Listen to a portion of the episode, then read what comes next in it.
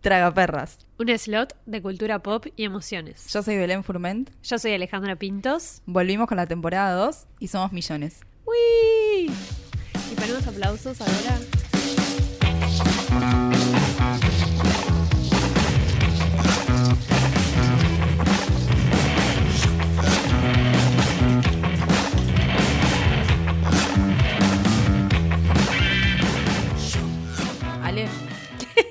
¿Qué cosas te hacen enojar? Estamos repitiendo este formato. Me gusta. Sí, a mí Como me el gusta. formato de pregunta. Sí. Ok. ¿Qué cosas me hacen enojar? La injusticia. Ah, ¿Qué? qué respuesta de, de- de- de chica que está compitiendo para ser Miss Mundo. Eh, paz mundial. Me, me enoja, pero injusticia en el sentido más mínimo la también. chiquita, claro. Claro. Por ejemplo, cuando vos eh, tenés una idea y viene otra persona y se apropia de, su de esa idea y la reconocen en la otra persona, me dan ganas de romperle la cabeza contra la pared. A mí eso me, me- me genera mucha, mucho enojo y, y un poco más. Claro, ¿No? sí. Como que me, me dispara el instinto asesino ahí. sí. Sí, yo estaba pensándolo como por ahí, eh, que lo iba como a generalizar en la gente de mierda, digamos, ¿no? Bueno, Como, ta, la gente de mierda me hace enojar. Pero sobre todo eh, la gente de mierda de, de comportamiento sistemático, ¿no? claro. Como esa gente que ves que no se redime, que no se arregla, que no nada, que es tipo, todo lo hace mal y no se da cuenta. Fa, qué fastidio. El, el otro día estaba hablando con Yair Said de, de Eléctrica y, y le dije como si, si le parecía que a alguien del, del mundo de las productoras, que de los cuales ellos se burlan y critican, se habría sentido identificado con esos personajes horribles y dice, no creo porque las personas así no se reconocen a sí mismas como personas de mierda. dije, eso es bastante molesto. Cuando Sí. alguien...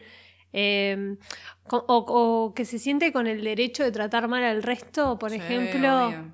eso me molesta mucho. A mí eso me molesta un montón. Sí, como el maltrato Gratuito. gratuito y que de tan naturalizado es inconsciente. Entonces, a, a eso voy con que contra eso como que medio que no podés, ¿viste? Porque sí, no es, es difícil que eh, la gente a la que le pasa eso se, se arregle, digamos, se redima.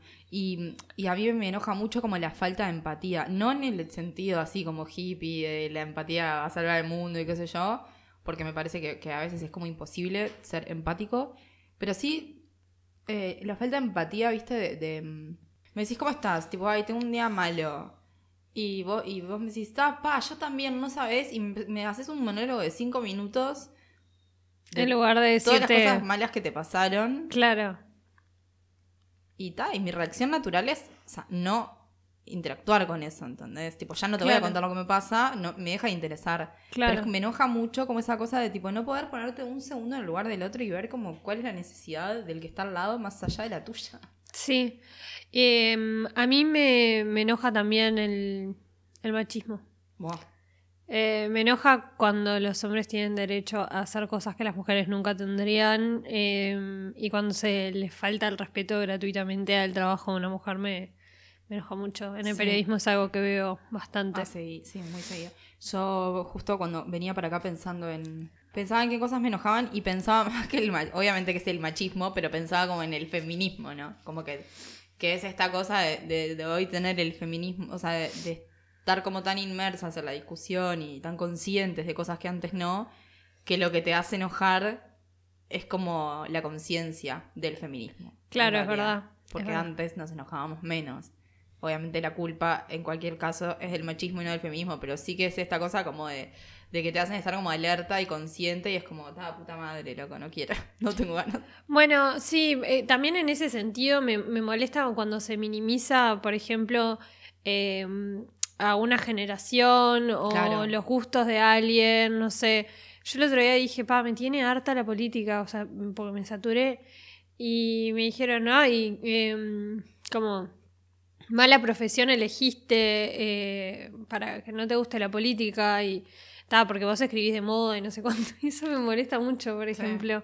O, o cuando dicen, no, ta, hay con- venís con estas cosas millennials y no sé qué, es tipo, no sé, si sos un sé. dinosaurio. Todos, aparte, te puede, puedes amar la política, pero yo creo que todos en campaña electoral Te saturás. te saturás. Y es como, ay, no quiero más esto, por Dios. Pero a ver, me, me gusta el dulce de leche, me como un jarro entero y me voy a saturar, no Los tiene... excesos son malos, Claro, básicamente. sí. Y el exceso de campaña es, es un fastidio. Aparte, no sé, tipo, caminas por la calle y, y es como la invasión constante, la, visual y, y- y física, porque están los tipos que te quieren dar listas y tipo, no quiero, por Dios, no me nada. Y en redes sociales donde todo se convierte en una oportunidad para... Es como que se, se banaliza, se vuelve burdo, no hay como una discusión profunda, eso me molesta mucho también. No, obvio. Pero bueno, volviendo al tema de la injusticia, eh, me parece que eso es algo que se trata en la película El Guasón. Es verdad, que, que va a ser nuestra, por lo menos nuestra primera referencia para este episodio. Sí. Está se trata de la injusticia y también se trata esto de la falta de empatía. En realidad, es como. se- y, y se trata el, el comportamiento sistemático. Cuando vos todo el tiempo, todos los días te pasa algo que no está bueno, Sí. tarde o temprano va a haber una reacción a esa acción. O sea, es como no, no, no somos tan pasivos.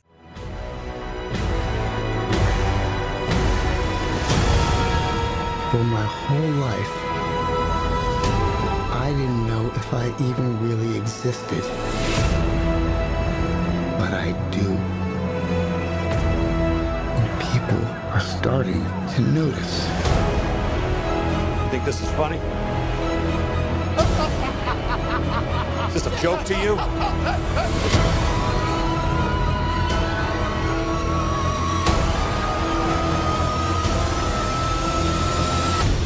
Uh, Murray, one small thing. Yeah. When you bring me out, can you introduce me as Joker?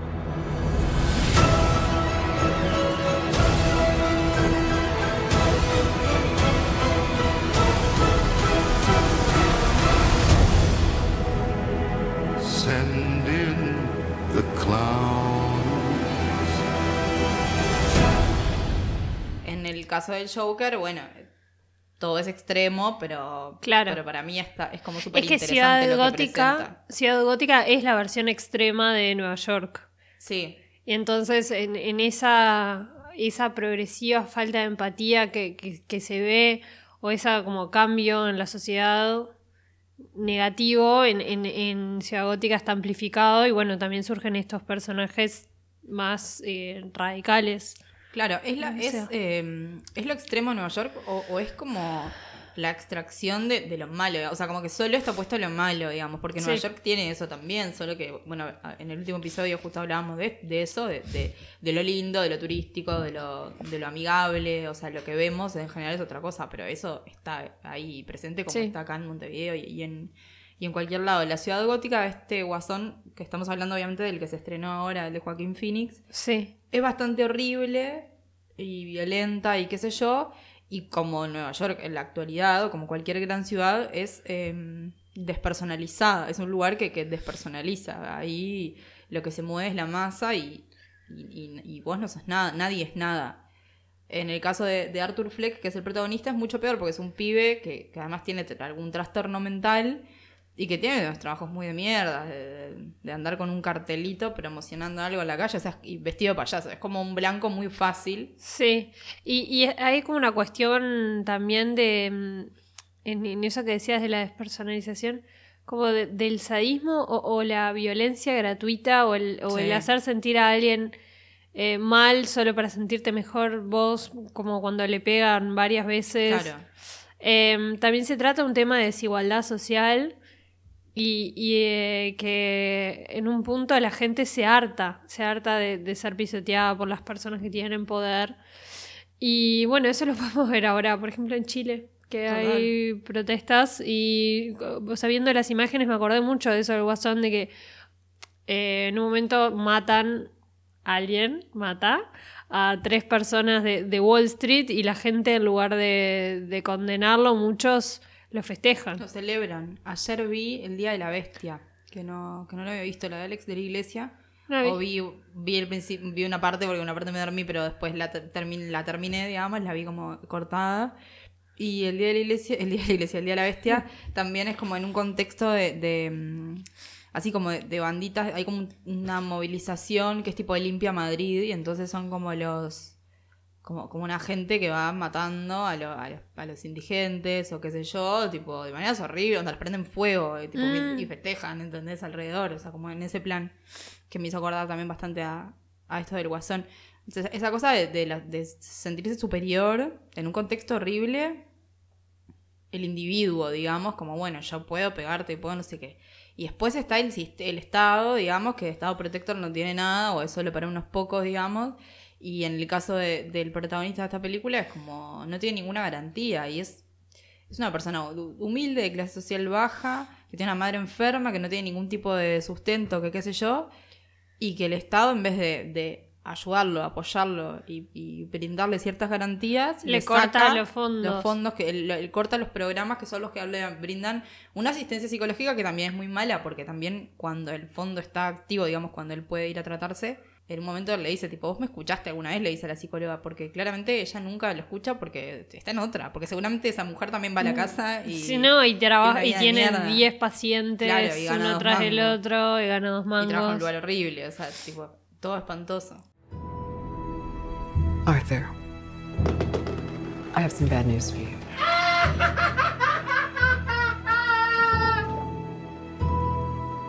This is the last time we'll be meeting. You don't listen, do you? You just ask the same questions every week. How's your job? Are you having any negative thoughts?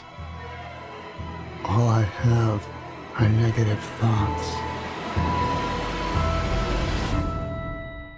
Eh, a mí personalmente lo que no me gustó mucho de la película es que me pareció como muy como que efectista o recurría a cosas como, ah, le voy a mostrar todo flaco y, y la historia era como todo malo, me pareció como medio fácil, viste, en ese sentido.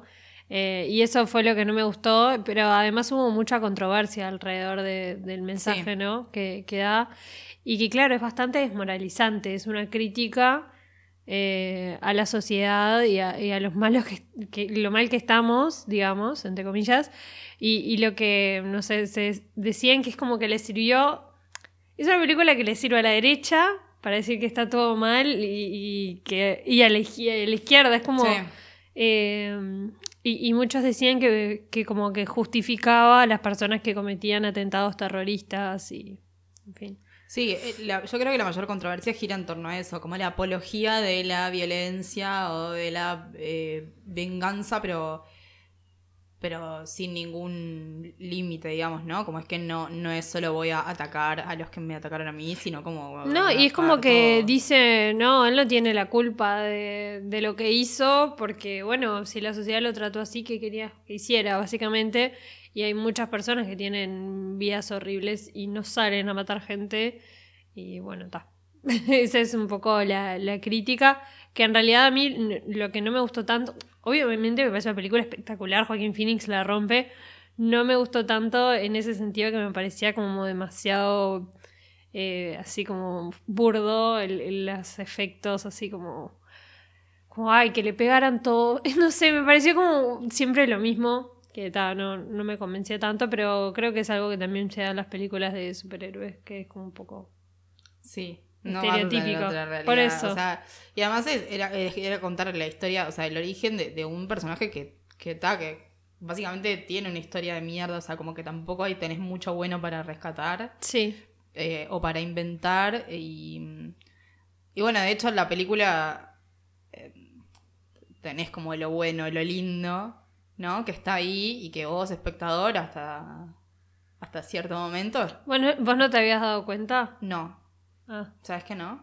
O sea, fue como. Me dejó un poco de. ¿En Me dejó serio? medio de cara. Sí, no. No me lo esperaba. Me, me- me imaginé y su, especulé con acierto sobre otro montón de cosas que pasan. Tipo. que- lo que pasa con su madre, lo que pasa con su padre.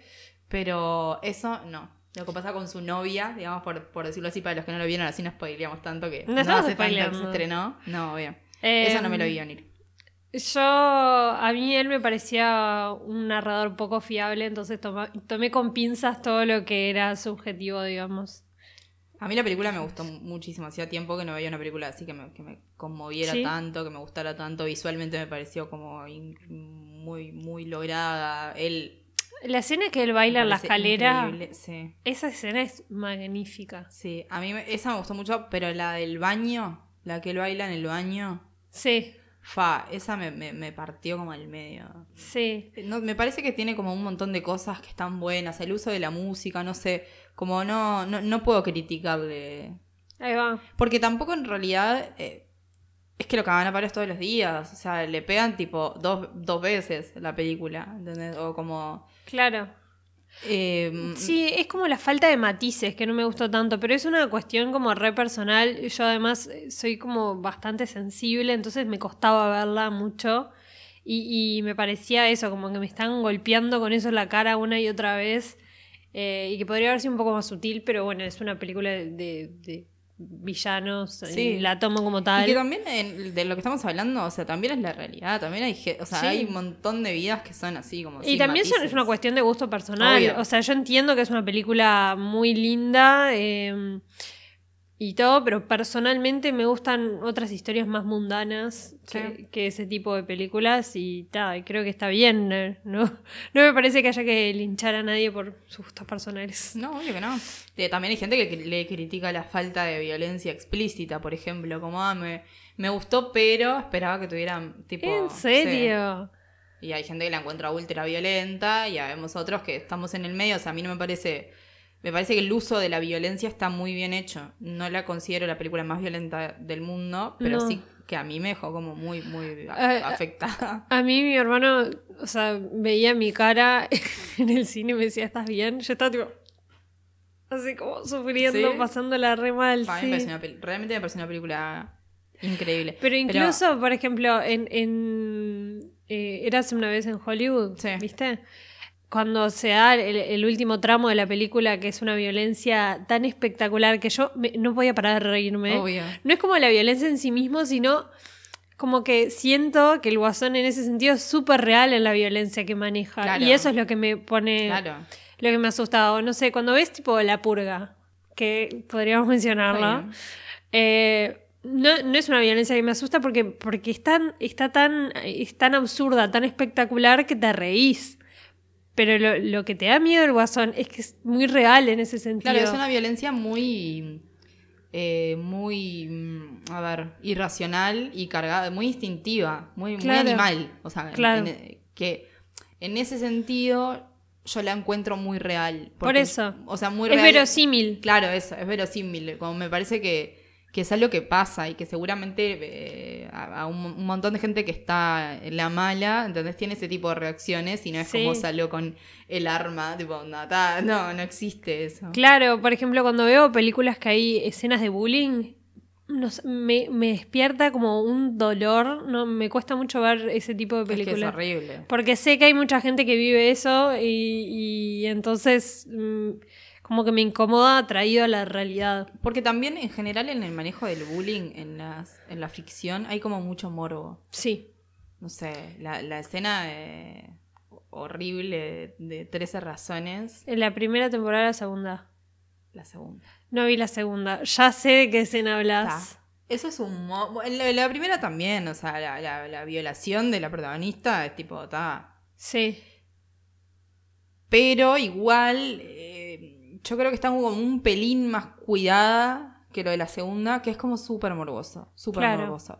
No es necesario, es, es como una cosa que es como, ¿por qué estás haciéndome ver esto que no, no aporta nada, es capricho No. y es morbo? Tipo, puro morbo. Es que eh, yo lo que le decía a alguien el- otro día, una cosa es erotismo y otra cosa es porno. Lo mismo en la violencia. Tipo, el, el gore o, o la violencia así como tan cruda me parece innecesaria. Sí. Como que podés mostrar un hombro, podés ser más sutil y, y- y eso seguramente va a tener un efecto incluso más fuerte, porque cuanto más al extremo la lleves, más difícil de creer es también, o, o más, no sé, más... Es, es como, no sé, no sé, como absurdo. No Sí. sé. Es que a mí del Guasón, por ejemplo, me gustó mucho eso, que tiene un par de escenas, no, no una en concreto y otra que es más abierta, em, que de, de violencia como mu- muy sutil, o sea, la, la escena final, que es pura sutileza, y después esta situación con la novia, digamos, ¿qué pasa con ella? Eso, te- eso queda muy abierto. Sí. O sea, yo soy de la postura de que la mató y, y hay gente que no. Hay Mm. como gente que no entiende, o sea, por ejemplo, Fernán, mi jefe, cuando nos pusimos a hablar de eso, fue como, pa, na- nada me hizo pensar que lo había matado. O sea, no es que nada me hizo pensar, pero no consideré la posibilidad de que lo hubiera matado. La voy a ver de nuevo, voy a intentar como darle otra lectura, pero eso es como súper interesante, tipo, que, te, Claro. que está como lo, lo re explícito, lo más eh, implícito o más eh, eh, hacia adentro, digamos, lo sutil, lo, Sí. Me gusta cómo abarca todo. Y me gusta el elemento de la risa de él, de que tiene esa enfermedad que no puede contener la Me risa. pone muy incómoda esa risa. Claro, pero que, que por ahí, o sea, como con, esa, con ese elemento muestra mucho de lo que le pasa al tipo adentro. O sea, él se ríe cuando la está pasando peor. Sí. Y eso es como... Cuando está muy incómodo. Y eso le pone los pelos de punta a los demás, además. Obvio, imagínate que te pase. Bueno, eh, es también se habla mucho de cómo tratamos a, a- eh, como sociedad a una persona que no encaja o que tiene una enfermedad mental o, Sí. o cosas así que, que es algo que de- deberíamos revisar. de la ¿cómo es? de la controversia que había en torno a al Guasón ta, obviamente es ficción yo no creo que sea una apología de nada porque aparte si medimos a eso como apología de tipo to- al final todo es Sí, apología sí, de sí. todo no tiene ningún A mí esa, sentido. esa crítica no era la que por lo que no me gustó. a mí eh, me me hizo ruido o sea, yo entiendo que en un punto no es que justifique a todas las personas que están siendo violentas y matando gente en la calle. Sí te deja, o sea, te, te arma un, un estereotipo de persona que no tuvo nada y que estuvo llena de carencias sistemáticas eh, toda su vida y por ahí su única, no tuvo opción ni siquiera, o sea, tiene que, eh, no sé, ser violento porque no tiene opción. A mí hay una cosa en particular que, si lo digo, es un poco spoiler, así que spoiler, spoiler, spoiler. eh, que sea como, que haya sido como un niño abusado, me Sí. parece innecesario. O sea, eso me pareció como. Es que lo que no- te digo, es como muy... Está. Era, ay, qué Sí. cliché, O sea, no ese sé. momento fue como, ah, ¿en serio? No. Tipo, Claro. yo ya entiendo que, que la madre estaba loca, tipo, que no le dio bola, que no tuvo Igual padre, yo creo que... hay un tema de lenguaje, de lingüístico, como que abused, eh, creo que en inglés no necesariamente significa abuso sexual. No, no, ya sé. Pero, Claro. Pero, pero le dicen, tipo, te lo, lo encontraron atado, te encontraron Sí. atado en un radiador, tipo, siendo un niño. Entonces ya, o sea, Claro. Como que, no sé, para mí el abuso físico, haya sido violencia o, o violencia sexual, no importa. Está, ahí sí está, e- es como un estigma mucho mayor, ¿viste? Y ya Sí. es como que la gente a la que le pasó eso, no tipo, no sé, ya estaba bien con todas las otras herramientas que tenía Sí. como para construir a un, a un inadaptado social, como para encima sumarle que, ta, que, lo- que habían abusado de él, tipo... A eso es lo que me refería cuando te decía que me parecía una y otra y otra vez. Era como, podrías haber escalado un pelito Sí. menos. A mí ese fue el momento que dije como, pa, esto no. Y también Tipo, creo que es fuerte como- para las personas que sobrevivieron Claro. eso, que es como que te dicen, o sea, lo que te, lo que te hicieron te, te rompieron. Claro. Y, y es un poco desesperanzador para estas personas e injusto, me parece. Sí, eso. eh, que él ya es como de base una persona rota, digamos. Tiene una madre que estuvo loca siempre. Y, y él también tiene problemas mentales. O sea, no es, no es un tipo sano desde el Sí. punto de vista físico y neurológico. Entonces, ya con eso tenés como una base que, ta, que, que no está generalizando un montón, porque esos son. eh, es una minoría, digamos, no es que todo el mundo, ¿entendés? Pero todos podemos haber sido niños golpeados, en- en- Sí. ¿entendés? Tenés mucha más probabilidad de eso, de, de tener eh, una patología, yo qué sé. Sí. Entonces, eso fue como lo único que... mm, Pero me gustó mucho. Y me gustó mucho esta cosa de que el enojo, él lo lleva por dentro, o sea, el enojo se lo, se lo come por dentro Sí. hasta que un día lo saca. Pero viste que está eso como de... Cuando vos llevas el enojo por dentro y un día lo sacás y es como con todo... Liberador. Claro, y después o volvés o te quedás en ese modo, no hay punto medio. Sí. Es, a menos que hagas terapia, no sé, o te mediques, pero es como que o estás siempre enojado y violento Sí. o, o la sufrís. Para mí es, es interesante el, el ver como que hay un momento que, que todos decimos como hasta acá llegué, ¿viste? Como, y, y es, él no lo maneja de una forma sana, claramente. Obvio. Pero, pero todos te- tenemos que encontrar la forma de, de lidiar con ese enojo o de canalizarlo de la forma correcta. Otra película que, que hablamos antes de empezar a grabar es Relatos Salvajes y el entrañable Bombita Darín. Bombita. Este ejemplo que acabas de dar es bastante desacertado. Con ese criterio yo tendría que saber de memoria cuáles son las calles en las que se puede estacionar y en las que no se puede estacionar, independientemente de que estén bien o mal señalizadas. Exacto. La información está disponible en la página del Departamento de Tránsito. Bien. Necesito hablar con un superior tuyo, por favor. No, no hay ningún superior para llamar. ¿Ah, no? Ajá. ¿Quién sos? ¿El presidente de la República, pelotudo? Caballero, hay mucha gente. Si usted no quiere pagar, por favor déjeme seguir atendiendo. ¿Qué Si sientes en un chorro, decime, contame. Seguridad, cabina 7. ¿Llamás a seguridad? Yo estoy haciendo un reclamo, me estoy defendiendo como un ciudadano y soy un delincuente. Tenés que llamar a seguridad.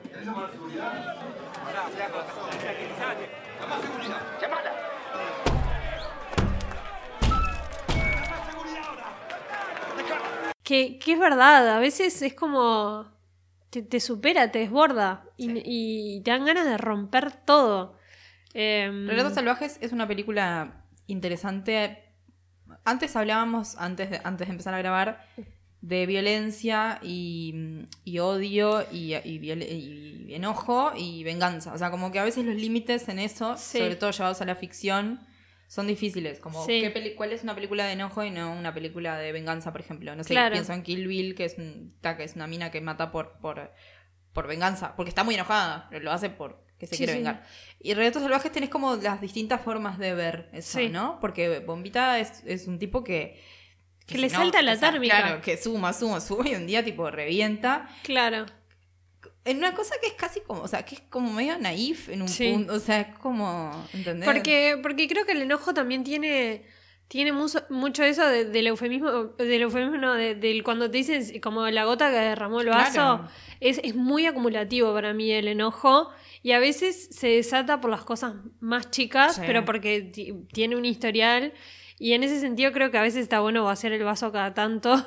Eh, claro, y, y no esperar a que a, a reaccionar como el orto, sino, Claro. por ejemplo, si alguien viene haciendo cosas que te están molestando, tratar de decírselo antes Sí. de matarlo o de pudrirla, porque generalmente en esos momentos sa- saca lo peor de, de Sí, cada obvio. uno.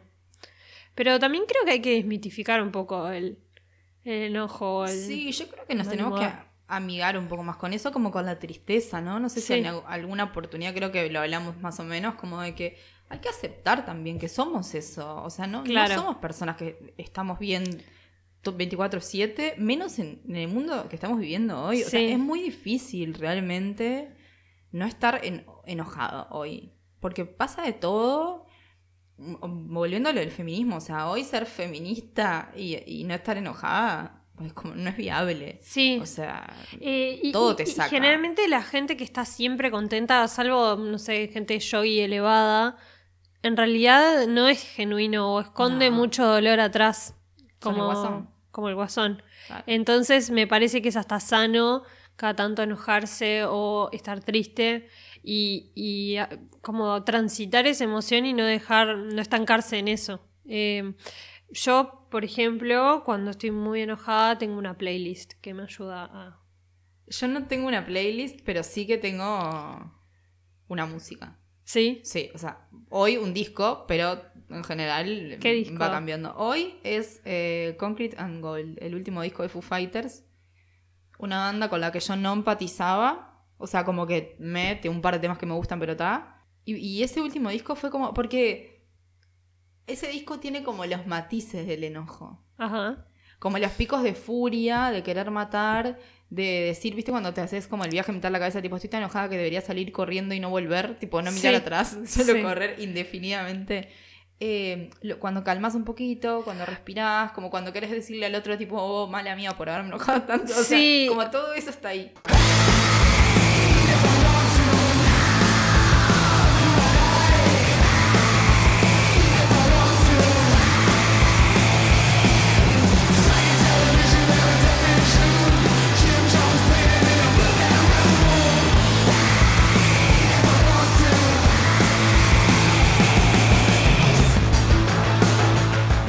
Algo que está heavy también es cuando el, el enojo asociado al dolor, de cuando te hirieron y eso Ah. te enoja. Pa, ese para mí es el peor tipo de enojo. Es que es el rencor, ¿ves? Que es muy difícil como limitar al, el enojo. Sí, o sea, está el enojo, está la ira, está el dolor. Sí, el rencor es horrible, el resentimiento. Ay, sí. Pa, eso es Nunca como- fui resentida.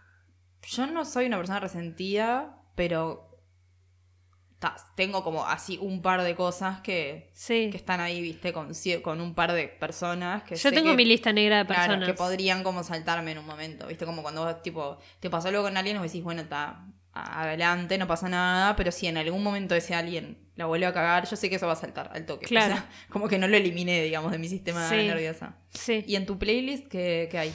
Vamos a ver. Yo tengo entendido, o recuerdo, que en alguna, algún momento me dijiste cuando estabas enojada escuchabas Nirvana.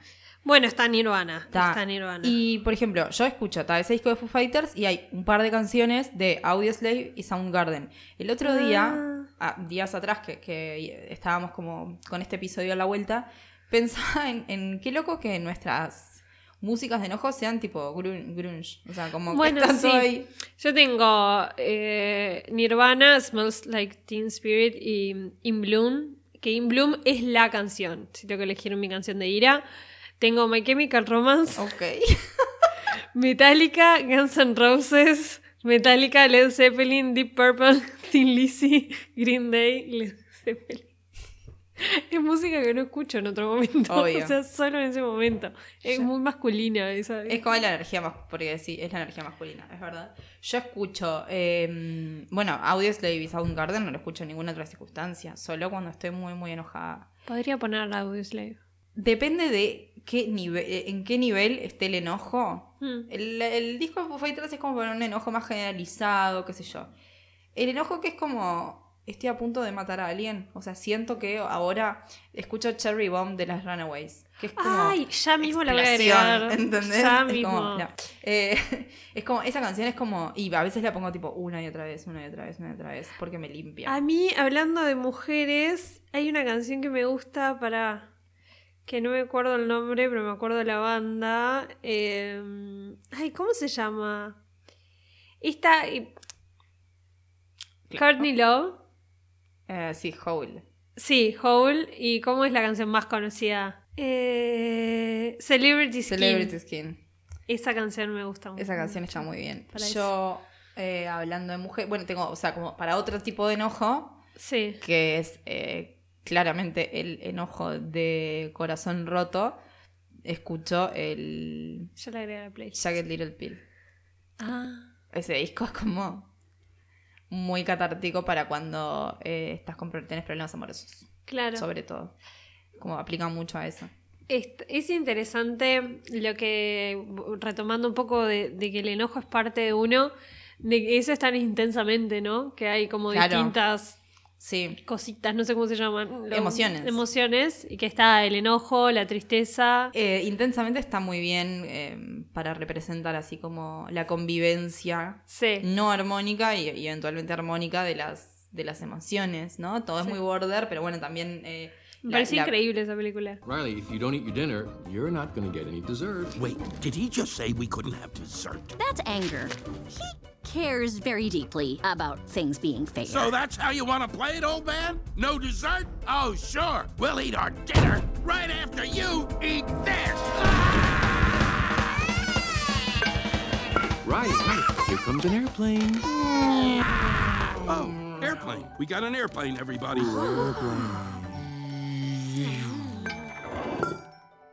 Es buenísima. ¿La vimos juntas? Yo la vi en el cine, pero no me acuerdo. Yo la vi en el cine. Eh, como primera fila. Está, la vimos Sí, juntas. con alguien más.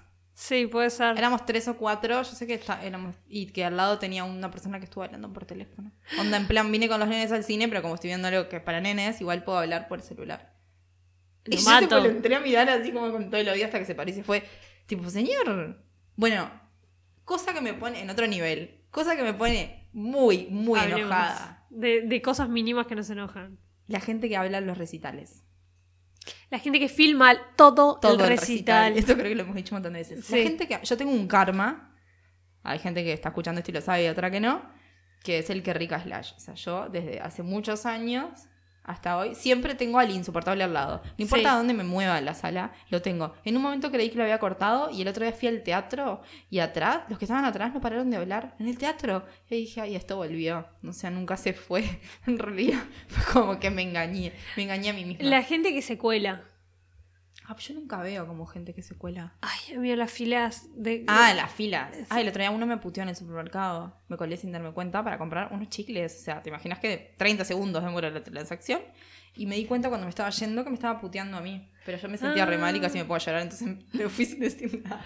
O, o en el buquebús cuando se paran eh, y te empujan y después lo ves al mismo pelotudo cuando vas eh, esperando el mismo bondi de mierda Sí.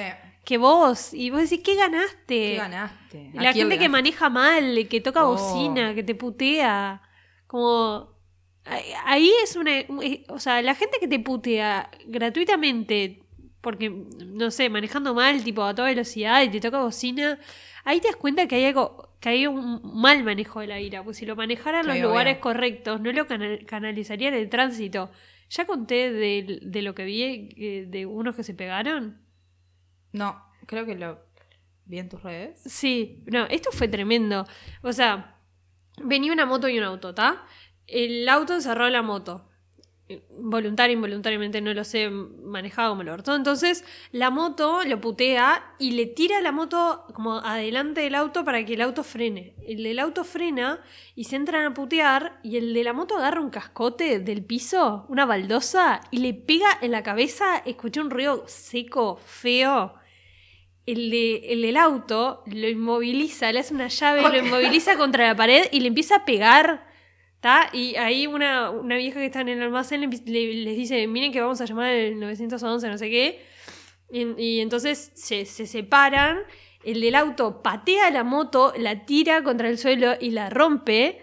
Esto es increíble. Y se queda ahí como esperando, a, a todo esto cortando la calle.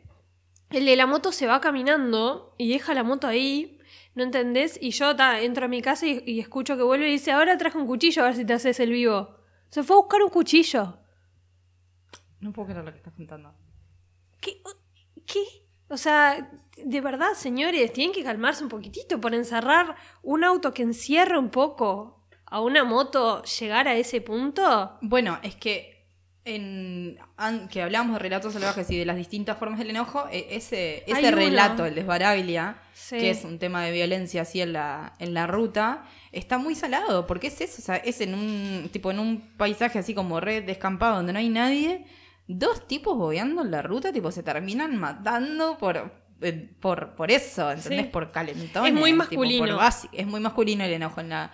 Y, y tiene que. Y es muy machista. O sea, porque es re masculino. Y bueno, y a vos que te pasó el otro día, ¿no? Que te encerraron y te dijeron, tipo, ¿qué querés que te mate? Onda, Sí. Señor, ¿por qué me.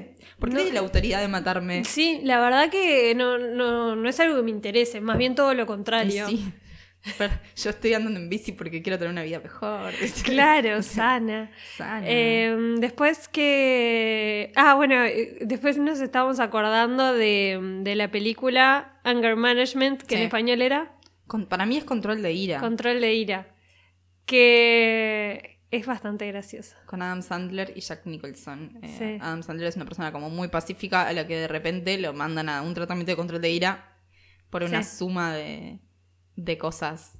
Bueno, ahí es la injusticia también que te, te calienta, porque no es...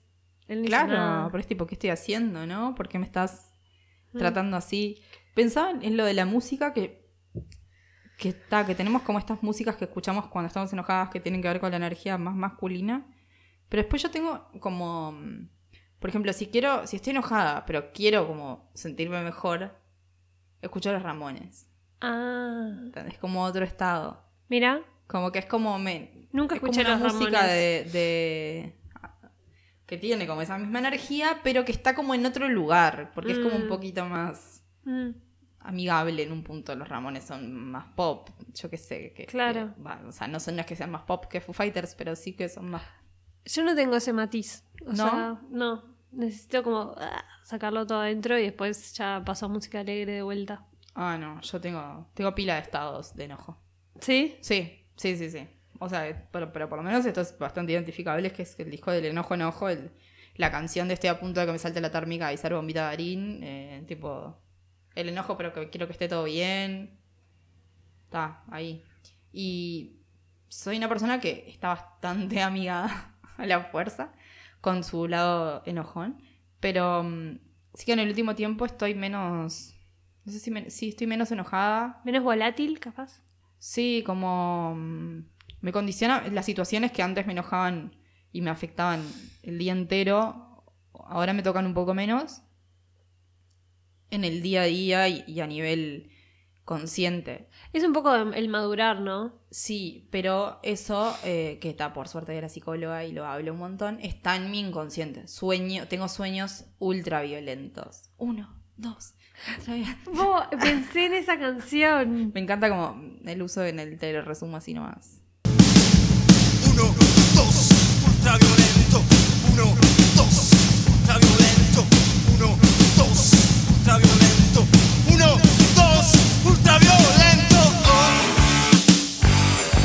Tengo sueños ultraviolentos y, y, y horribles y que no están buenos y donde siempre hay alguien que me quiere matar o yo quiero matar a Yo alguien. también, sí. Me lastiman horriblemente. Yo, Yo sueño lastimo. mucho con eh, que me invaden la casa. Ah, mira. como- Yo te- tengo como, o sea, en general sueño con que estoy tipo escapando de alguien que me está persiguiendo. Yo siempre estoy como Sí. en misiones. Sí, yo también. Yo creo que también viene, tiene que ver con, con esa, mm, como que te sentís expuesto, ¿no? Como que, la- que, que el mundo es violento. Sí. Y no sé, por ejemplo, después de que a mí me robaron, soñé mucho. ¿Sí? Ese tipo de cosas, sí, sí, sí. Como que te sentís vulnerable. Puede ser, yo, a mí me cuesta, digo, después lo trabajás y le vas encontrando vínculos. A mí así de la nada cuando me levanto y sueño con, no sé, me, me cuesta encontrarle como la relación, ¿viste? Porque a veces son cosas como, por ejemplo, la otra vez soñé, no me acuerdo como del sueño completo, me acuerdo como de que le disparaba a alguien. No sé qué le hacía, tampoco sé quién era. Recuerdo como la sensación de placer de estar disparándole a esa persona. O sea, es como que lo que más me acuerdo es eso, por ejemplo. Yo una vez soñé que, mm, que Bon Jovi me pegaba un tiro. Qué feo.